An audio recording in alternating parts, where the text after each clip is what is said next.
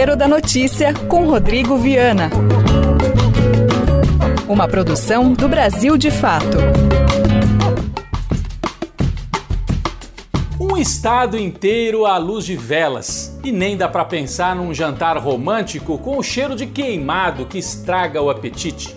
O apagão no Amapá é um resumo do Brasil. Energia privatizada e cara, falta de planejamento, caos social. Sobre a mesa, um presidente em queda nas pesquisas e que por isso mesmo apela para sua tropa de choque. Pólvora contra os gringos, maricas, os absurdos não têm fim. O Brasil chega às portas das eleições com o bolsonarismo em decadência. No exterior, alguns ingredientes mais saborosos: a derrota de Trump nos Estados Unidos e o retorno de Evo Morales para a Bolívia. O tempero da notícia está começando agora. Receita da semana.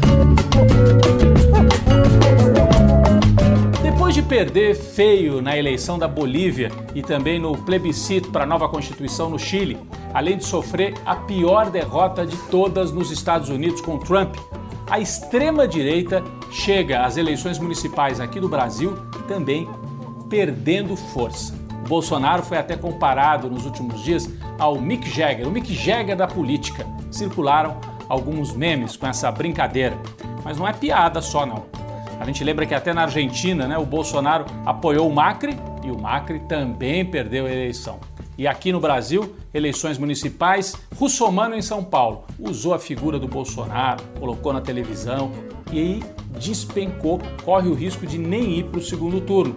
No Rio de Janeiro, o Bolsonaro apoia o Marcelo Crivella, atual prefeito, que corre o risco também de não ir ao segundo turno, se for é por uma margem muito pequena. Em outras cidades brasileiras em outras capitais, isso também acontece. No Recife, delegada Patrícia, com discurso bolsonarista, extremista, né? colocou a figura do Bolsonaro na televisão e caiu para o quarto lugar. Então o Bolsonaro vai mal nas capitais brasileiras, a popularidade em queda. Isso é uma demonstração de que talvez o ciclo esteja virando. O campo progressista tem alguns bons resultados, a gente vai conferir nas urnas nesse domingo, mas Manuela Dávila em primeiro lugar em Porto Alegre, pelo PC do Bem, em aliança com o PT. Em Belém do Pará, Edmilson Rodrigues pelo PSOL, também em aliança com o PT. No Recife, Marília Reis, que está em segundo lugar, deve disputar o segundo turno. E a incógnita ainda em São Paulo com Bolos, se vai conseguir ou não chegar ao segundo turno. De qualquer maneira, a gente observa essa fraqueza do Bolsonaro, não só nas pesquisas municipais, nas campanhas municipais, mas até as atitudes dele começam a chamar a atenção. Outro dia, num evento para é, divulgar o turismo brasileiro, ele deu declarações que todo mundo achou desastradas, né? Falou que quando não tem mais saliva, tem que usar pólvora num recado para os Estados Unidos quase uma declaração de guerra, informalmente, assim, uma coisa destemperada. Depois usou o termo maricas, diz que o país tem que deixar de ser um país de maricas no tratamento da pandemia. Então, alguém realmente que está sentindo que a situação está piorando e ele fala para a tropa de choque dele. Essa história de maricas é para juntar os mais fervorosos, essa gente mais radical no bolsonarismo, né, machismo e tudo porque ele está sentindo que está perdendo apoio e precisa concentrar pelo menos com esses mais ferrenhos do bolsonarismo. Vamos, vamos ver como é que o Bolsonaro falou nesse evento. Assistimos há pouco aí um grande candidato à chefia de Estado dizer que se eu não apagar o fogo da Amazônia, levanta barreiras comerciais contra o Brasil. E como é que nós podemos fazer frente a tudo isso?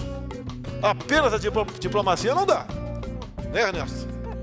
E quando acaba a saliva, tem que ter pólvora. Senão não funciona. Não precisa nem usar pólvora, mas tem que saber que tem. Tudo agora é pandemia. Tem que acabar com esse negócio, pô. Lamento os mortos, lamento. Todos nós vamos morrer um dia. Aqui todo mundo vai morrer. O Sérgio vai morrer um dia. Né, Sérgio? Não adianta fugir disso, fugir da realidade. Tem que deixar de ser um país de maricas. A minha vida aqui é uma desgraça é problema o tempo todo, não tenho paz para absolutamente nada, não posso mais tomar um caldo de cana na rua, comer um pastel. Assim, quando sai, vem essa, essa imprensa perturbar. Bom, esse discurso do Bolsonaro, como a gente estava explicando, tem a ver com a queda de popularidade dele.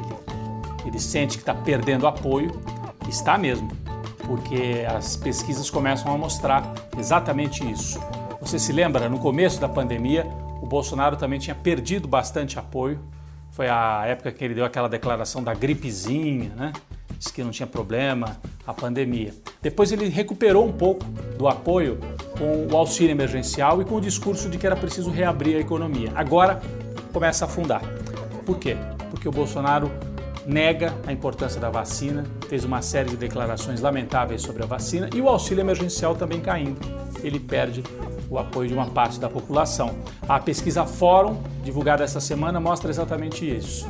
Bolsonaro chega a 40% de ruim péssimo e cerca de 30% apenas de ótimo bom. É um recuo importante na popularidade e um aumento da impopularidade do presidente da República. E também como fica a relação dele com os Estados Unidos sem Trump. Bolsonaro se isola na América do Sul, né, algumas eleições com avanço da esquerda, e perde o seu principal apoiador, Donald Trump. Biden já deu a entender que vai mexer em temas sensíveis, vai colocar os Estados Unidos de novo no Acordo de Paris, então acaba essa fase de negacionismo em relação ao clima. Né? O Trump dizia: ah, não tem aumento de temperatura, não tem problema com isso. E também o Trump negava a pandemia. O Bolsonaro ia na mesma linha. Agora ele vai ter um adversário lá nos Estados Unidos nesses dois temas. Então, situação complicada para ele. Bem, o mundo, falando em pandemia, enfrenta uma segunda onda, especialmente na Europa. Fechamento das principais cidades na Itália, na França, na Inglaterra, na Espanha, Portugal. Muita preocupação, aumentam as internações de novo nos hospitais europeus. E aí, ao mesmo tempo, o Bolsonaro deu essa declaração horrorosa essa semana, praticamente comemorando a morte de um voluntário que testava a vacina que vem da China, testada no Butantan. Era um voluntário que participava dos testes e que morreu, mas não tinha nada a ver com a vacina. O Bolsonaro comemorou como dizendo: "Tá vendo? Essa vacina não é segura". E depois se provou que não tinha nada a ver com a vacina. Ao mesmo tempo, o ex-presidente Lula, num contraponto a Bolsonaro, divulgou uma carta de apoio à ciência brasileira, a necessidade de valorizar a ciência, e eu acho que a médio prazo isso é muito importante. As declarações do Bolsonaro são mais bombásticas, geram manchete, mas o Lula vai se posicionando e mostrando diferença. Enquanto um faz borbulha e nega a ciência, o Lula apoia a ciência, como deve fazer qualquer brasileiro que tem um pouco de bom senso. Né? Então, é, ao mesmo tempo também, a imprensa brasileira tenta construir uma alternativa. A imprensa que apoiou o golpe contra Dilma, apoiou a prisão do Lula, agora vem dizer que bolsonaristas arrependidos, como o Huck, Luciano Huck, apresentador da Globo, como Sérgio Moro, ex-juiz e ministro de Bolsonaro, que eles são o centro entre a esquerda e o Bolsonaro. Que centro? Isso não é centro em lugar nenhum, isso é a extrema-direita arrependida a imprensa quer criar essa alternativa, percebendo que o Bolsonaro em apuros e para evitar que se crie uma alternativa realmente popular, que é o que deve ser tentado até 2022. Esse é o quadro que nós vamos viver nas próximas semanas e vamos esperar, né? Qual é o resultado das eleições e aí o quadro, o mapa político vai ficar mais claro no Brasil. Panela de pressão. Bom, quem foi para a panela de pressão esta semana? a ideia de privatização, especialmente do setor elétrico no Brasil. Nós vimos o caos que ocorreu, está ocorrendo ainda no estado do Amapá. Quase um milhão de pessoas sem luz. Um transformador da empresa de energia que é privatizado, o transformador saiu de funcionamento e não havia um transformador reserva. E o curioso, né? É uma empresa estrangeira, uma empresa espanhola, os espanhóis estão lá, em Madrid, sei lá onde, parece que não estão muito preocupados com a situação povo do Amapá. 14 municípios sem energia, protestos, comida estragando, os hospitais tendo que trabalhar na base de geradores, falta energia até para as bombas nos postos de gasolina, então dificuldade também para abastecer os carros, né? Então uma situação terrível e as pessoas mostram as suas contas de energia. 600, 700 reais para uma família de duas, três pessoas. Então, os preços explosivos da energia e o serviço péssimo. Como é que pode um estado inteiro ficar sem luz durante mais de uma semana? O ministro Paulo Guedes, quando não tem o que falar, ele defende privatização, quer privatizar tudo. essa semana mesmo falou que quer privatizar quatro empresas estatais, entre elas a Eletrobras. Mas Paulo Guedes, olha o que está acontecendo no Amapá. O setor elétrico privatizado em boa parte do país não é a saída. As empresas privadas não dão bola, especialmente em estados né, é, do norte do Brasil, em que muitas vezes a manutenção é mais difícil, não investem e aí acontece uma situação dessa. Para completar, o Tribunal Superior Eleitoral adiou as eleições na capital Macapá por causa dos protestos. Muita gente na rua queimando pneus, reclamando, né, com razão, da situação de estar sem energia há tanto tempo. O TSE, atendendo a um pedido das autoridades lá do Amapá, suspendeu as eleições. Então, até a democracia é afetada por isso. Portanto, privatização não. Até porque, olha só o que aconteceu no Amapá. A empresa espanhola privada não deu conta, o estado às escuras e quem é que correu para lá para tentar ajudar o povo do Amapá? Os técnicos da Eletrobras, da Companhia Estatal de Eletricidade do Brasil, estão lá tentando consertar o que os espanhóis e o setor privado não conseguiu arrumar. Um cafezinho para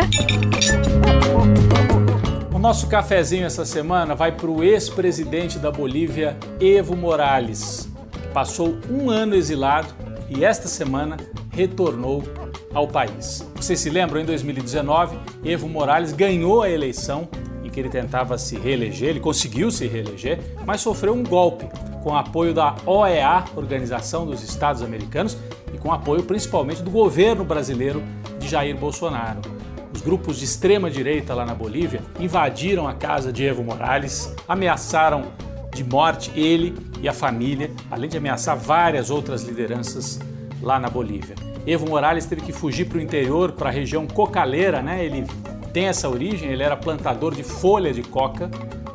Aí ele se escondeu ali e conseguiu, com apoio dos mais próximos, escapar do país. Pegou um avião, foi primeiro para o México e depois para a Argentina, onde permaneceu durante quase um ano. Ali da Argentina, Evo Morales ajudou a reorganizar o MAS, Movimento ao Socialismo, e os movimentos sociais todos indígenas populares que garantiram agora a vitória do candidato dele, Luiz Arce, à presidência da República. Então, um ano de golpe, Evo Morales sai vitorioso e aí consegue voltar à Bolívia. Imagens muito bonitas, né?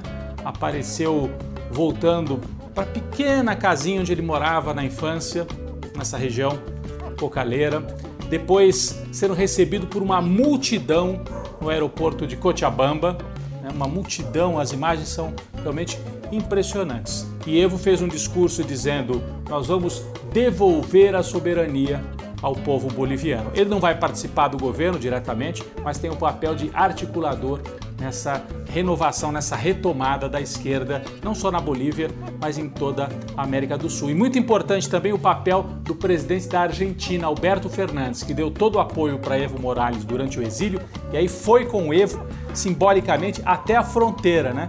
Os dois atravessaram juntos a fronteira da Argentina para a Bolívia. Evo, quando cruzou, recebeu um típico chapéu de mineiro boliviano e Alberto Fernandes teve esse papel importante. Então, nosso cafezinho essa semana para o Evo Morales e para o Alberto Fernandes, presidente da Argentina, que também teve um papel fundamental na defesa de Evo e do povo boliviano. Um cafezinho para os dois. Você ouviu o programa Tempero da Notícia com Rodrigo Viana. Uma produção do Brasil de Fato. Você pode assistir essas e outras edições na TVT. Ouça também nas principais plataformas de podcast. Esse programa tem roteiro de Rodrigo Viana. Coordenação de rádio Camila Salmásio. Coordenação de projetos especiais José Bruno Lima. Direção política Beatriz Pasqualino e Nina Fidelis.